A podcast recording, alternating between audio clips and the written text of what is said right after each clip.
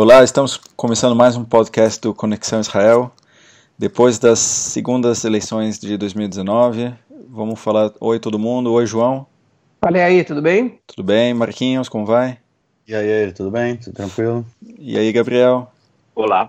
É, primeira pergunta, fazer pro Gabriel. Gabriel, fala pra gente um mapa é, um dia depois de, das eleições terem fechado. Como é que está o mapa político? Quem ganhou quantas cadeiras? Como é que está funcionando isso? É, bom, os números é, estão aí por toda a internet, tem uma, algumas diferenças nas últimas horas, de subiu, desceu, tem o, o Carola Van com 34, o Likud com 33, o, a lista árabe, lista única árabe com 12, e, e aí vai o resto.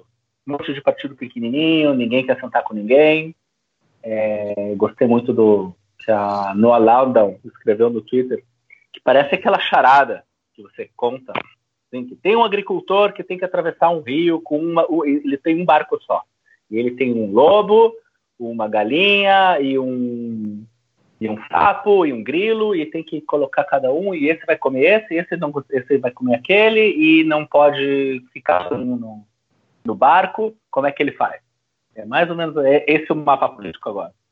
Tá basicamente igual das últimas eleições, não tá? Que também deu empate e deu impasse. Qual a diferença não, entre cinco meses atrás não, e agora? Não, tem, tem algumas diferenças. É, é a, a, o bloco da direita perdeu algo como cinco votos, seis votos, dependendo de como você olha. É, os árabes ganharam vários votos a mais, é, todos os outros também ganharam um pouco mais. Ou seja, houve uma.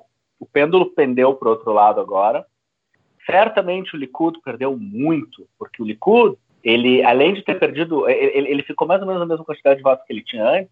Você tem que lembrar que ele se uniu com, com o, o partido do Carlon, partido do Carlon dava para ele, teoricamente, mais cinco votos. E agora já não dá mais. E esse movimento todo está muito interessante, porque foi feita uma pesquisa que o pessoal sim saiu para votar conforme o Bibi insistiu tanto na campanha, nos últimos dias da campanha. Só que o povo saiu para votar em outros partidos, porque quem era, de acordo com os números, quem em Tibérias, por exemplo, o Lieberman ganhou votos, Likud perdeu. Ashdod, Lieberman ganhou votos, Likud perdeu. Kaholavan em Tel Aviv, e assim por diante. Então, o Likud, ele efetivamente perdeu votos nessa campanha, e a direita, de uma maneira geral, também perdeu votos nessa campanha. É bem interessante ver o que, que cinco meses de, de, entre uma eleição e outra fizeram com o público israelense. João, quem você acha que saiu melhor no final, no final das contas? É, acho, acho, que essa é a pergunta do milhão, né? Quem saiu melhor? É, eu acho que tem alguns vencedores parciais, né? Porque a gente não sabe o que vai acontecer ainda, mas alguns vencedores parciais a gente teve nessas eleições, né? Eu destaco dois deles, que é o Israel Beiteno, o Lieberman, né, que conseguiu aumentar a bancada dele em três cadeiras por enquanto. Eu falo por enquanto porque só amanhã a gente vai ter a contagem final dos votos, que inclui os votos dos soldados e de algumas outras, os envelopes duplos, que são pessoas que não podem comparecer às sessões de votação, mas o Estado entende que para essas pessoas vale a pena fazer um esforço para que elas votem, já que o voto em Israel ele é, ele é optativo. Fechando esse parênteses, até, até amanhã, eu acho que a gente tem dois vencedores nas eleições, parcialmente, que são o Lieberman, que passou a ser praticamente o fiel da balança, porque ele, que naturalmente seria considerado um, um apoiador de um governo da direita, do bloco da direita, ele se posicionou ao centro uma postura anti-ortodoxa, anti-ultra-ortodoxa, né?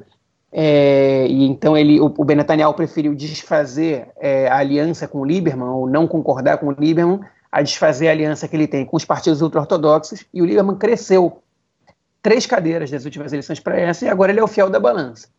E outro grupo que cresceu é a lista unificada, né, o, o conjunto dos quatro partidos de eleitorado majoritariamente árabe, que também por agora aumentaram umas duas cadeiras. Eu digo duas, está aí subindo e descendo. Eles subiram uma há pouco tempo e acabaram de perder essa cadeira. Pode ser que eles percam mais uma, mas ainda assim eles já estão saindo numa situação melhor do que antes, quando um, um, dos, um dos blocos de partidos quase não conseguiu passar a cláusula de barreira. E agora eles todos juntos já conseguiram um aumento de de 20% no que eles tinham tido em comparação às últimas eleições. Só que a lista unificada não tem muito o que fazer com essa grande vitória em termos pragmáticos de formação de coalizão, exceto bloquear um governo né, ou recomendar outro do qual eles muito provavelmente não vão participar. É, então, eu acho que se a gente olhar agora a, a situação, a pergunta correta não é quem venceu as eleições, mas quem perdeu as eleições. E aí eu acho que quem foi derrotado nessas eleições, e sem nenhum medo de afirmar, eu digo, né, é, foram é, os partidos de direita radical religiosa, né, o Yamina, o conjunto de partidos de direita, que teve muito poucos votos perto do que eles tiveram nas últimas eleições, mesmo, mesmo juntando os principais blocos, eles saíram é, com menos votos, acabou sendo mais cadeiras, mas tem um partido que por 0,02% não passou a cláusula de barreira, que se juntou, eles estavam, eles estavam sendo vistos nas pesquisas com até 12 cadeiras e estão tendo até agora 7. E o outro derrotado não é o Likud, é o Benjamin Netanyahu, né? o, o primeiro-ministro do Likud, né, de Israel, o líder do Likud, que é, não vai conseguir formar o governo com a facilidade que ele teria. Muito provavelmente, se ele formar algum governo, existem cenários que não, depois a gente vai falar sobre isso ele não vai poder ser o primeiro-ministro durante todo o tempo. É, e, no caso dele não conseguir formar um governo puro sangue da direita, ele é, vai ter que enfrentar as acusações judiciais sem conseguir fazer passar a lei de imunidade que o Likud está propondo, que praticamente, né, grosso modo, é, não isenta, é, é, blinda o primeiro-ministro de investigações judiciais e de ser julgado como um cidadão comum. Então. Peraí, pera João, tem um probleminha aqui nessa, nessa lógica. E eu não sabia, que, que eu não tinha pensado nisso antes. Eu, tinha, eu li uma coluna hoje que levanta essa questão. Que pode ser que o Lieberman, o Lieberman falou que não senta junto com os ortodoxos, mas ele não disse nada a respeito de votar ou deixar de votar imunidade parlamentar. Então, Sim, tem que ficar de olho claro. nisso. Ah. Pode ser que, mesmo que ele não participe de uma coalizão, ele sim vote a favor e aí sim essa lei teria maioria. Só sim, um mas, se, mas se o Lieberman. Não, claro, concordo com você, mas se o Lieberman não faz parte da coalizão, o Netanyahu não tem força para formar a coalizão, né? Exceto em um cenário muito destacado, que a gente pode falar depois sobre ele, que é com a presença do, do Partido Trabalhista. É, depois a gente fala sobre isso, mas enfim, o Netanyahu tudo indica que ele não vai conseguir passar essa lei da imunidade é, e ele sai a princípio como, um, um, como derrotado nessas eleições. E ele também sai como derrotado porque até então ele foi, ele reinou sozinho. E agora, na melhor das hipóteses, eu acho que ele vai ter que reinar é, em parceria, dividindo espaço também. Então, a princípio, é, esses são os vencedores e perdedores. Eu acho que os perdedores perderam mais que os vencedores ganharam. Vem cá, por que, que o, o seguinte cenário não acontece? O pessoal do Likud chuta o Netanyahu e faz um governo de coalizão nacional junto com o Kahol Lavan e com Lieberman. Quer dizer, o, a maior parte do país está lá no meio, já tem 30, 30 daqui, 30 de lá, mais 8 do Lieberman, dá uma ampla maioria, e tá to, todos esses partidos estão no centro ou na direita. É, o que está impedindo disso acontecer exatamente? E aí, eu acho que você me esqueceu, eu tô aqui quietinho no canto, cara. Posso dar umas considerações também? Não, sobre, sobre as eleições. É, eu concordo com o que foi dito, com o que o João falou, o Gabriel também, sobre a questão do, do Netanyahu. Eu acho que tem aí uma. Ele realmente sofreu uma derrota que ele não esperava sofrer tão. É, num, num, foi num período de, muito curto de tempo, né? Desde a entrada do Benny Gantz da política até agora, foi uma subida realmente assim meteórica, no sentido da população achar que ele pode trazer uma mudança. E isso foi o resultado da, das últimas eleições, nas eleições de, de abril, e também agora, né? Eles tiveram, teve uma diminuição, como o João estava falando, né? Diminuição do número de votos, uma redistribuição em função da, do quadro novo. É, mas acho que tem uma coisa que é muito interessante nessa na formação desse, desse novo Knesset, né? Desse novo parlamento aqui foram são vários partidos, né? A gente chama de partidos, mas na verdade eram blocos, né? Blocos de com alguns partidos. Por exemplo, o Carrola Van, né, o azul e branco, eles são quatro partidos a lista unificada são quatro partidos também, né? São três partidos árabes mais o, o Partido Comunista. É, o Iemina também são quatro, três ou quatro partidos, se eu não me engano. O Avodá concorreu num bloco com outro partido. O, a União Democrática do Meretz também era um bloco com três partidos. Ou seja, nessa nova, nesse novo Knesset, eu estava lendo um, um, post hoje, são 21 partidos diferentes. Do é, Foi, ele Haim mesmo, do Haim Levinson, ele mesmo.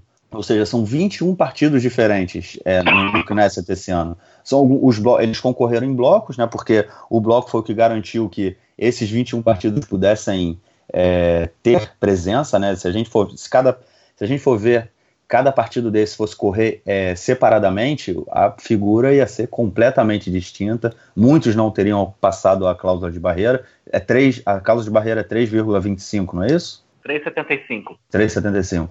Então, acho que muitos não passariam a cláusula de barreira e mudaria completamente o, o quadro político, né?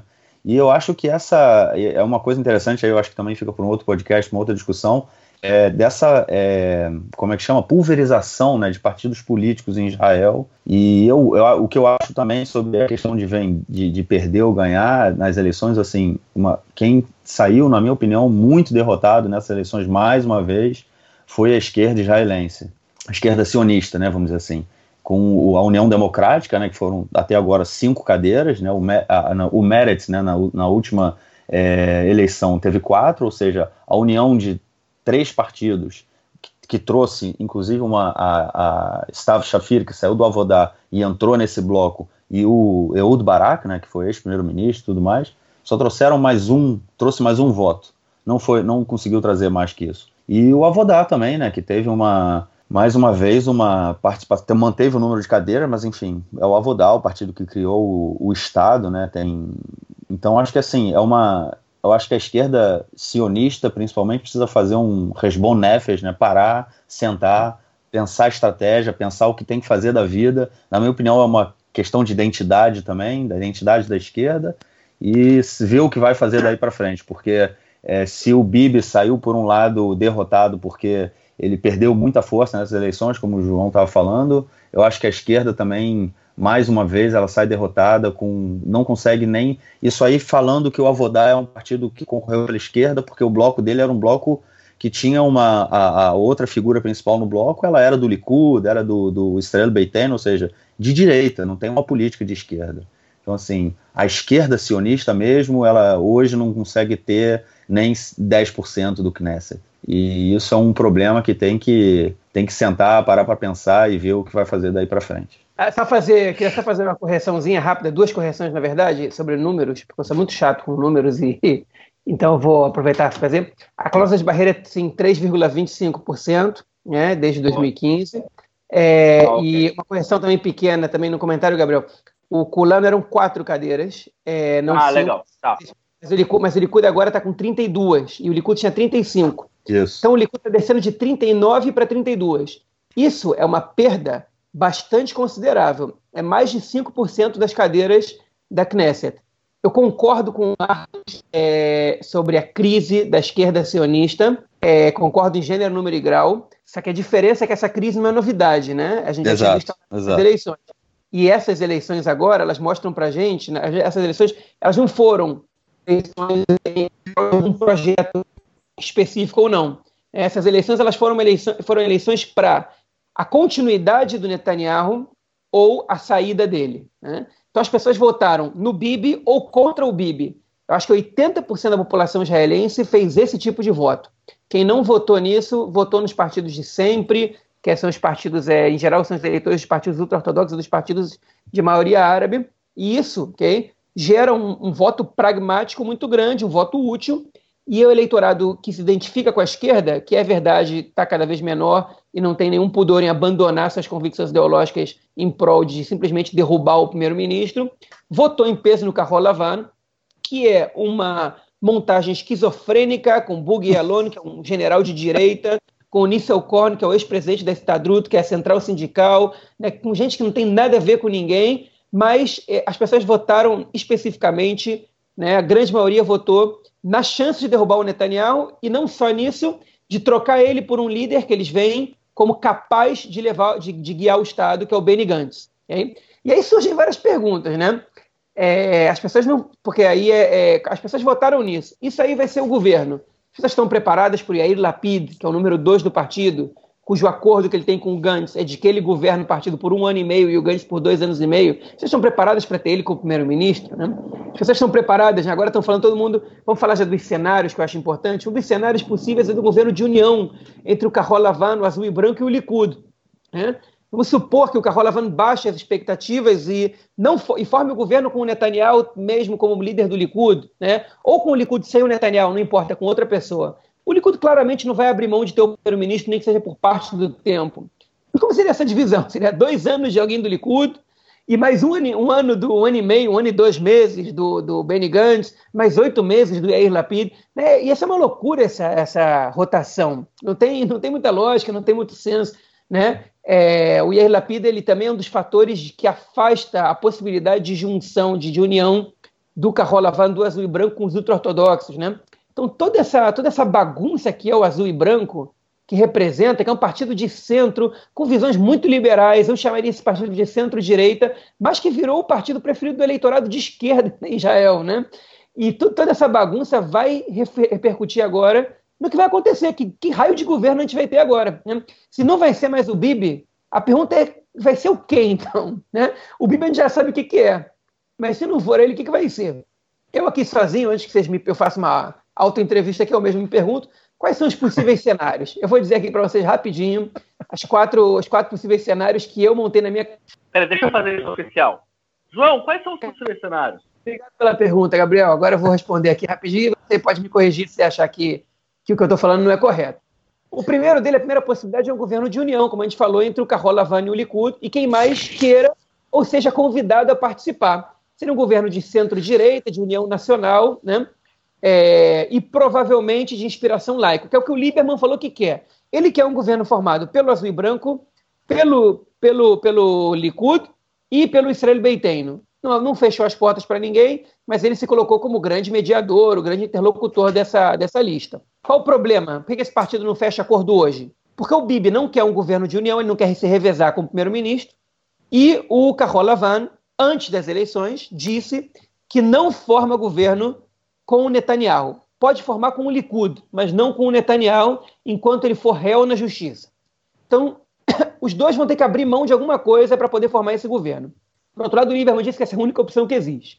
O segundo cenário é um governo encabeçado pelo Netanyahu e o Lieberman aceitando entrar na coalizão. Mas ontem, o, o líder da bancada, que não, é, não, é o líder da SIAC, do, do Israel Beitene, do Geo Nossa Casa, disse no, no canal 12 que eles não vão fazer governo com os partidos ultra-ortodoxos. Se o Lieberman vai respeitar esse comentário, olha, atenção, esse foi um comentário de depois das eleições. Na verdade, antes dos resultados, mas depois das eleições. Se a gente não vai fechar com os partidos ultra-ortodoxos. Então, esse cenário, para esse cenário acontecer, o Lieberman vai ter que desmentir o líder da, o líder da SIAT, né, do, da banca do, da Israel Nossa Casa, do Israel Beiteno.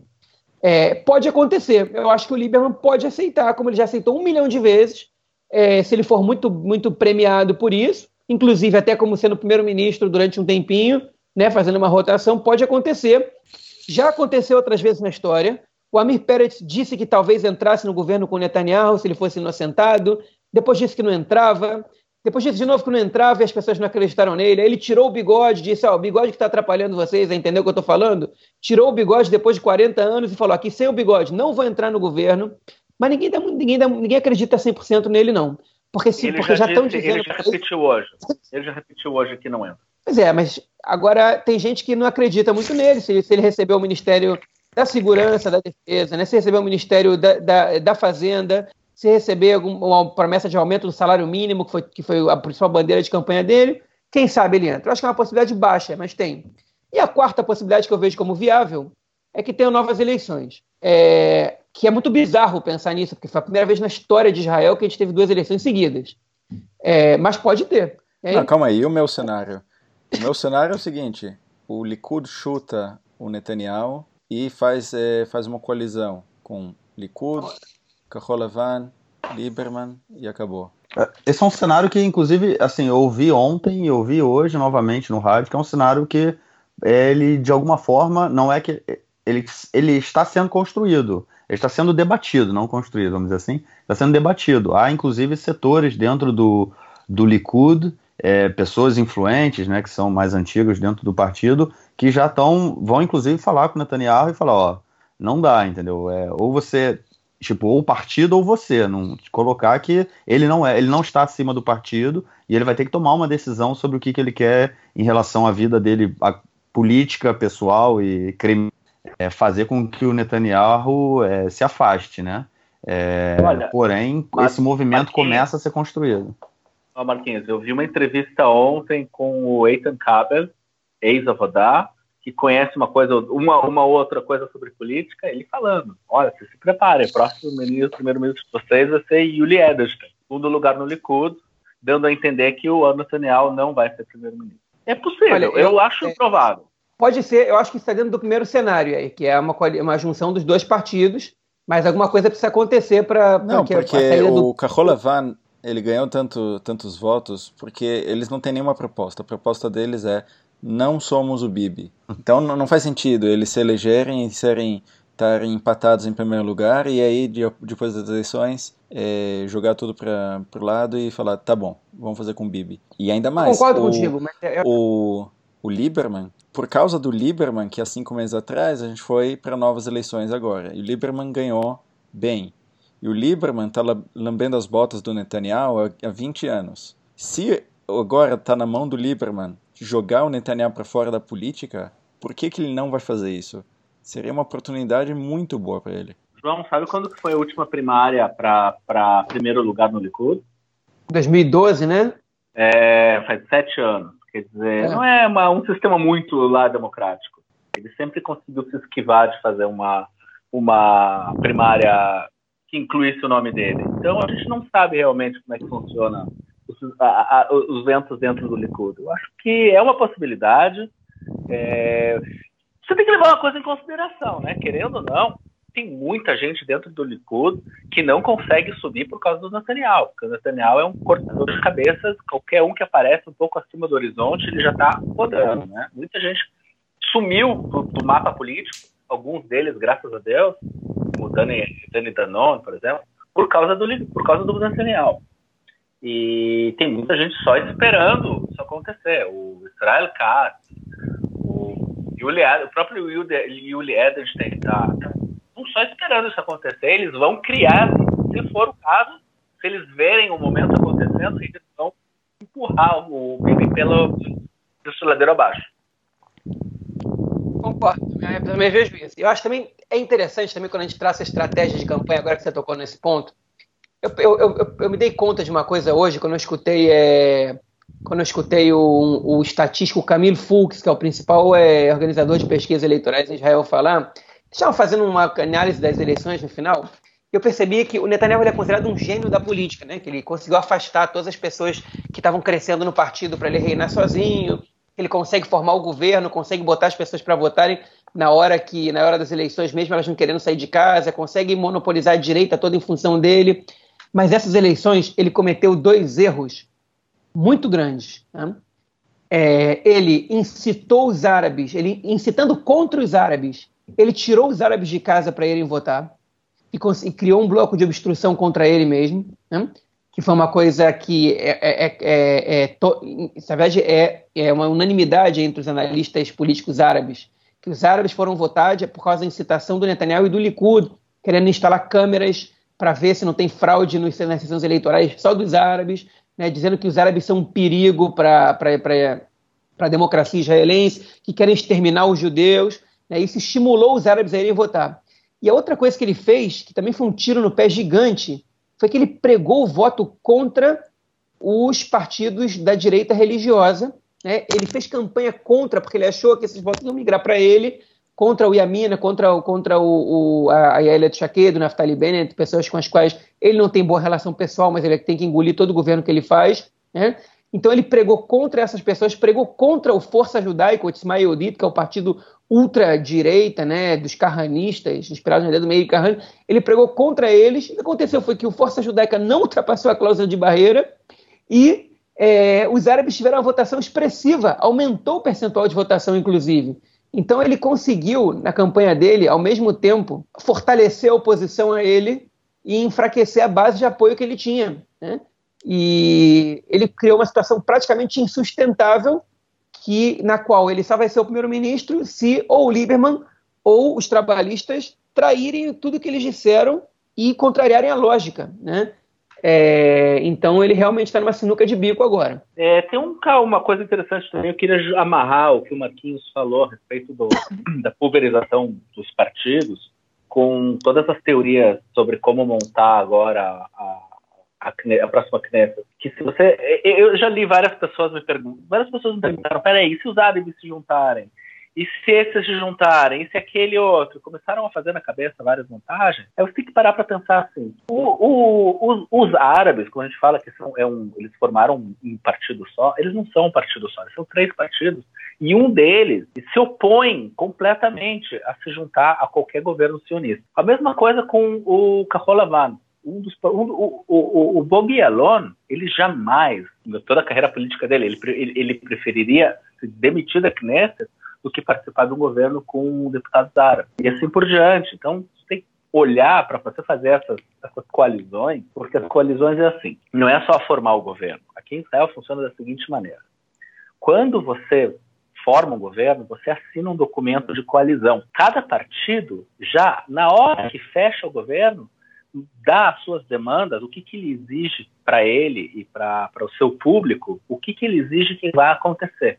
Então, por exemplo, um partido ortodoxo provavelmente vai pedir uma verba específica para as escolas rabínicas. Isso já está num documento pré-estabelecido na hora de formar o governo. E assim vai com todos os partidos que fecham a coalizão.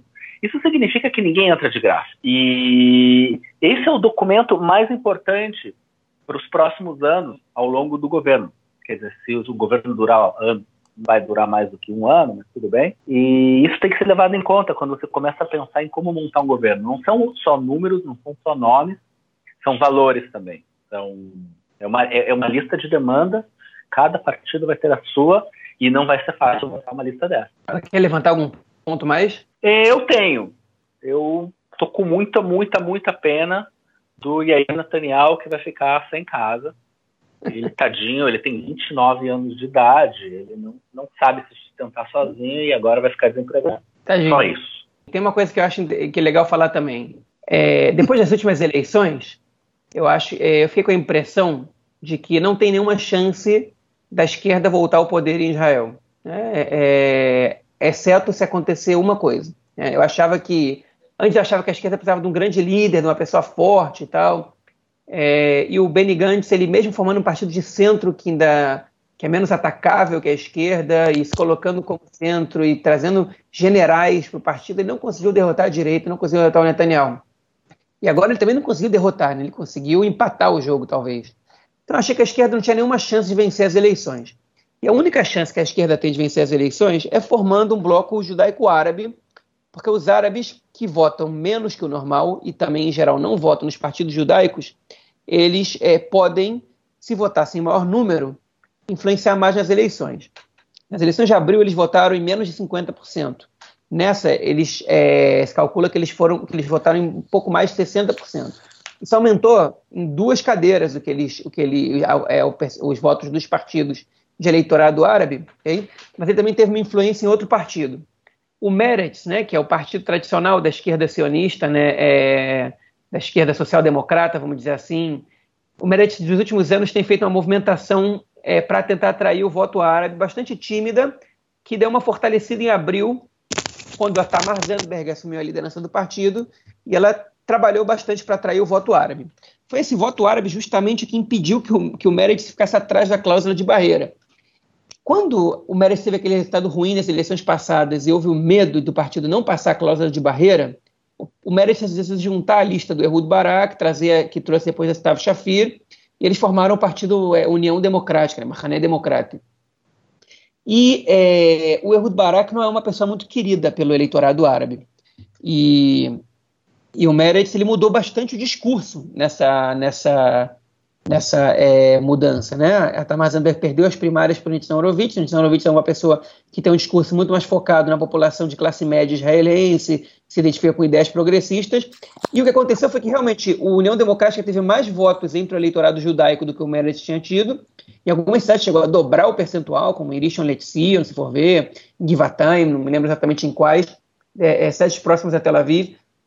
Até mesmo em Tel Aviv, o Meretz, é, o, o, o Mahané Democrata teve, chegou a ter quase o dobro de votos do que teve na, nas eleições passadas, mas, por exemplo, em Nazaré, que é uma cidade árabe, onde, onde o Meretz tinha tido 5% dos votos, 5,7% dos votos, tinha sido um feito e tanto, eles tiveram um e pouco por cento dessa vez. Né? E o Camilo Fux relata que nas pesquisas por telefone que ele fez, as pessoas, ele, quando ele dava a lista dos partidos para as pessoas dizerem quem votariam, muita gente perguntava do eleitorado árabe, mas e o Meretz? Onde está o Meretz? Né? É, as pessoas estavam inclinadas a votar num partido é, judaico, ou que, que, que até tem um, um, tinha né, um deputado árabe que não conseguiu se eleger agora, é, que já estava dois ou três mandatos se elegendo, é, né, foi uma estratégia que o partido teve para ultrapassar a cláusula de barreira, que resolve os problemas a curto prazo, mas a longo prazo adia, no mínimo, na melhor das hipóteses, adia essa, essa possibilidade de se juntar, de, de criar uma lista árabe judaica e de poder contar também com o eleitorado árabe que se, supostamente deveria ter um interesse em ver a esquerda sionista é, mais forte, pelo menos do que a direita sionista. Né? É, o que não quer dizer que os árabes se identifiquem com o sionismo de nenhuma maneira. Mas, pelo jeito, cada vez mais estavam se identificando com um partido como o Meretz, e isso deu uma freada. Então, quando o, Mar quando o Marcos apontou que a esquerda sionista está em grande crise, né, é, ela também está apontando para estratégias a curto prazo. O Amir Pérez apontou para a estratégia que é a seguinte: eu vou falar para o eleitorado pobre que vota tradicionalmente no Likud, porque Israel é um país muito maluco, que a, que a população pobre vota na direita, majoritariamente. Não. É, e, e, e, ele focou nessa população eleitora, de eleitora do Likud. E deu errado. E a União Democrática focou na junção só para passar a cláusula de barreira. Né? Enfim, e não posso dizer que deu errado, porque eles ultrapassaram a cláusula de barreira. Mas o futuro né, do Meretz? O Meretz só tem três parlamentares agora, porque os outros dois são Stav Shafir e o Yair Golan, que são um é, um é do partido do Barak, do Israel Democrata, e outro é do Ayerukim, mas Stav Shafir são, se filiou ao Partido Verde, né, para que se juntou a essa lista, União Democrática. Então, a esquerda também está tá perdida aí, né, na, na, própria estratégia que eles pensaram que podia dar certo, ela não rendeu tantos frutos assim, e ela acabou que minou um pouco dos avanços que eles tinham tido é, nas últimas eleições. É, não, por menores que tivesse sido. João, você está contando uma história que é igualzinha a mesma coisa com a direita. Olha a história da Chaquez, da Elia Chaquez, e, e, e, como eles brigaram entre si no meio da direita, e que eles não conseguiram fechar uma lista só, e que agora, depois das eleições, eles já se separaram. Tipo, e sabe o que eles se separaram e a Elia Chaquez nem sabia? O Bennett mandou a carta de separação sem que ele quer soubesse. Esse é o nível da coisa. É como está a política em Israel, não é só a esquerda, é a direita não, também. Mas, mas é que a direita, eu acho que a, a diferença é que a direita está no poder, né? A Shaqued era do governo, é, a Shaqued, se o Bibi tivesse condição de montar um governo é, é, sem o Gantz, ela iria estar tá no governo, né? Ela sempre deixou isso claro. É, e eu acho que essa é uma diferença, que tipo, a esquerda não está no poder há muitos anos, né, quase duas décadas. É, eu concordo, acho que o João tocou num ponto aí. Eu, eu realmente não vejo, num período próximo, a esquerda sionista voltando a ter um. Um voltando a, a ser, a montar um governo, voltando a ter um primeiro-ministro. protagonista, a, né? Sim, exatamente. Eu, e aí eu acho que, por isso que eu falei na questão de identidade, é, e vai muito no sentido do que você também falou, principalmente agora falando do, do Nitsan, que você falou que ele fala, do, né, que é do, era o líder da Mahané Democrata, que ele fala para a classe média e tudo mais. A questão é que a esquerda sionista hoje, o Meretz, né, vamos falar do Meretz, não vou nem falar mais do Avodá, é, ele, ele faz um discurso que é muito próximo de, dos outros partidos. Ele não se diferencia. O discurso do Meretz ele não se diferencia do discurso do Carrola em muitos aspectos num cômputo geral, se a gente for pegar o, o discurso macro, ele é muito próximo. É, na questão, é, ele, ele avança num, em políticas, é, em, em, elementos é, mais, é, vamos dizer assim, na questão de política de gênero, política é, de, de, discriminação, anti, é, luta anti-racismo anti, anti e tudo mais, ele, ele entra nessa discussão política. Mas ele não faz a política uma política muito diferenciada no sentido econômico, no sentido de uma construção de uma sociedade, do que o Carola Van faz, por exemplo. E também, eu, eu acho que, mas eu acho que também tem uma, tem uma, uma discussão também que a sociedade, geralmente o que move a política israelense é a questão nacional, né? É, e é sempre isso é o que está ali por trás dos panos, né? Por trás, não dos panos, mas por trás da, do, do de todo o cenário político. É, e eu acho que o, que a esquerda precisa fazer, a minha humilde opinião, né? É assim, eu acho que você tem absolutamente toda a razão quando você fala no que é impossível a esquerda pensar um futuro sem os partidos árabes. É, e aí eu não sei se todos os partidos árabes entrariam numa coalizão com partidos é, da esquerda sionista. É, não sei nem se a esquerda sionista aceitaria também, essa é uma questão que tem que ser discutida. Mas eu acho que a principal questão, e aí, mais uma vez, entrando nessa linha que você falou do, do, do eleitorado de classe média, é, a esquerda, historicamente, pelo mundo inteiro, o eleitorado da esquerda são os trabalhadores, né? são as pessoas que estão é, ali no, na base da pirâmide. E o Meretz não tem, né? A esquerda sionista hoje não tem essa entrada, não tem contato com, com, com essa camada da população. E deixou de ser esquerda, né? Perde o discurso de esquerda. E por isso que entra nessa crise toda, e, e, e eu acho que hoje em Israel tem um movimento muito interessante nesse sentido, inclusive o ex é, era o Dov Hanin, né, que ele foi deputado, ele nas últimas eleições de abril ele já não concorreu pelo Partido Comunista, pelo Hadash, que faz parte da lista é, da lista, conjun, lista conjunta, né, que é da, dos partidos árabes mais o partido lista unificada dos partidos árabes mais o, o, o Partido Comunista. O Dov Hanin, que era do Partido Comunista, ele falava, ele saiu, ele deixou o Knesset porque ele falou que é, a vida política, a vida na, na, na, Knesset é importante, né, disputar a Knesset é importante, mas agora ele, como é, um político, ele devia trabalhar, em, atuar em outra área. E aí ele começou a dar força para um movimento social que vem crescendo aqui em Israel, chamado, é, talvez vocês me ajudem aí a, a traduzir, Omdim Beyachad. É tipo caminhando junto, vamos dizer assim.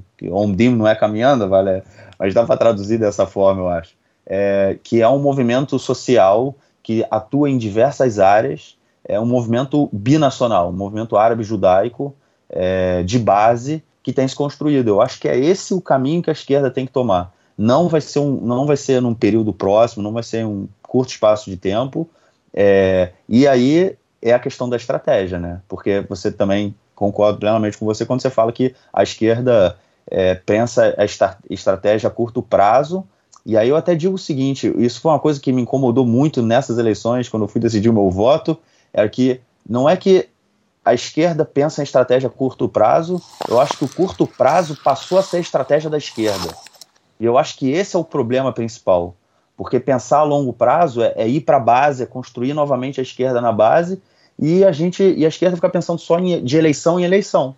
E não se reconstrói, não, não tem vida, e, e aí, enfim, até que a gente construa uma alternativa é, não só a, ao BIB, né, uma alternativa ampla é, em questão nacional, em questão social, em questão econômica, é, eu acho que vai demorar uns bons anos aí um comentáriozinho curto, que eu vou concordar discordando rapidinho do Marco.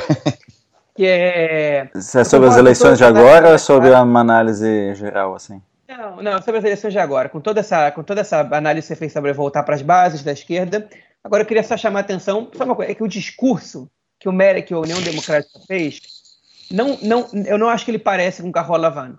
Eu acho que ele se diferencia justamente na época que afasta, na questão que afasta os eleitores que é que eles falam de paz e falam de árabes e falam de Estado democrático para todo mundo, e isso é o que afasta os eleitores. Agora, eu queria chamar uma última atenção: é que uma das coisas que a direita aprendeu a fazer e que a esquerda não, é, é que é, é não ter medo de afastar os eleitores em outras perspectivas. Quando você, tipo, o Carola Van fez de tudo para mostrar a gente não está com os árabes, a gente não está com os árabes, eles não vão fazer parte do governo.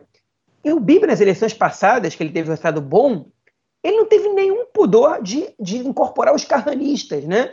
que é a ultradireita, as pessoas racistas, abertamente racistas, que se dizem, eu sou racista mesmo. No próprio, na própria, é, é, é enfim, ele, ele, chegou a trazer gente de um partido para poder fazer a junção, para o partido dele, para fazer a junção entre os carranistas e a direita ortodoxa, né? Então, é, é, enfim, não existe mais tabu entre a direita. A direita faz o que tem que fazer para ganhar as eleições e a esquerda tem medo. Né? Então, é, isso explica também por que só o centro consegue disputar com, com a direita e agora, é, enfim, e, e mesmo assim disputar, né? não ganhar, porque o centro também está cheio dos tabus, muito isento, né? não, não, não sou assim nem assim, muito pelo contrário. Então, é, enfim, não sei se consegui ser entendido nesse comentário, mas acho que é melhor a gente ficando por aqui, né? Concordo, valeu pessoal pelo bate-papo, foi muito bom. Daqui a três meses, outra eleição, a gente tem mais oportunidade de. Beleza, estamos aí. É, a gente volta, né? Mas, pô, são três meses ou cinco meses, cara? Vamos ver. Valeu, pessoal. Então, a gente falando hoje que tem que esperar o Matsumauto. Para depois de Matsumauto. Valeu, ver. pessoal. Valeu. Grande abraço. Até mais. Tchau. Fala ouvintes aí do podcast do Conexão, que é o João, estou mandando um áudio de é, atualização que nessa quinta-feira, dia 19 de setembro, em relação ao que aconteceu hoje, é, em relação ao comentário que o Yair ontem fez sobre um cenário é, da coalizão. É, o Yair apresentou a possibilidade de o Likud afastar o Netanyahu e, e, e formar um governo de união com o Gantz, né? É, bom, é, na verdade, na minha, na minha opinião, isso já estava entre os quatro cenários que eu tinha colocado anteriormente, mas já que eu estou gravando esse áudio hoje, a gente vai atualizar um pouco a situação e eu vou até me corrigir. Eu que tinha dito que o Netanyahu tinha sido o grande perdedor das eleições. Bom, com, sua, com toda a sua genialidade política, talvez não tenha sido. Hoje mesmo, no dia 19 de setembro, é, o porta-voz do Likud disse que é, o partido assinou um acordo com o Yamina, o judaísmo da Torá, e o Shas, né, que são os partidos é, de direita e os partidos ultra-ortodoxos, é, acertando nesse acordo que todas as negociações para uma coalizão eles iam fazer em bloco, ou seja, né, em outras palavras, nenhum partido fecha nenhum acordo sem o outro. Isso praticamente inviabiliza é, uma, um governo de união nacional do, do Likud com o, com o azul e branco, porque uma das principais bandeiras do azul e branco é a separação entre religião e Estado em vários aspectos, o que os partidos ultra-ortodoxos jamais vão aceitar. Né? Eles já deixaram de fazer a coalizão com o Lieberman da última vez, simplesmente por causa do ponto do alistamento. Então, Netanyahu ele também convidou o Gantz hoje para para uma, uma reunião, né, para que eles falassem sobre o governo de união é, ao mesmo tempo que ele anunciou esse bloco, né? Então, o que muitos comentaristas estão dizendo é que isso é um blefe do Netanyahu. Na verdade, ele não quer fazer governo de união nenhum. Ele está, ao mesmo tempo, é, é, enganando a mídia, engan tentando enganar o eleitor, né? Trazendo, é, é, dando a ideia de que ele está é, sendo uma pessoa, um estadista, formando governo de união, e ao mesmo tempo ele está negociando com o Partido Trabalhista é, para que eles entrem numa coalizão liderada pelo Netanyahu, provavelmente prometendo mundos e fundos para eles, né? Essa é, é, e passando a perna no, no azul e branco. Essa é a interpretação de, de muita gente. É, que também consideram que a possibilidade de Partido Trabalhista aceitar entrar numa coalizão com Netanyahu é muito pequena. Então, é, o que a gente está vendo é mais ou menos uma possibilidade bastante real de que essas eleições tenham uma, uma terceira chamada, como se fala em hebraico, né? Então, Netanyahu, com esse bloco, ele praticamente fecha a possibilidade de, de o Gantz ser primeiro-ministro é, e fechar a coalizão. E aí, enfim, a gente está então com um cenário totalmente aberto pela frente, é, porque a gente não sabe o que vai acontecer. A única esperança que resta Gantz é que uma fonte do judaísmo da Torá disse hoje para o Aretz que é, eles, apesar de eles terem assinado o acordo, eles não eliminam a possibilidade de sentar num governo com o Lapid e com o Gantz, é, e que não estão obrigados a fechar acordos somente com, com o bloco. Né? Ou seja, ficou um pouco incoerente isso, né? Foi um pouco difícil de entender, mas a gente sabe que o, o judaísmo da Torá, eles obedecem às regras deles mesmos em geral, né? Então não surpreenderia se eles rompessem esse acordo. Mas enfim, essa é atualização que eu queria passar. Enfim, vamos esperar para ver o que vai acontecer, mas todo dia aqui acontece alguma coisa, então, enfim, a gente vai ter que vai ter que estar tá ligadão nas notícias.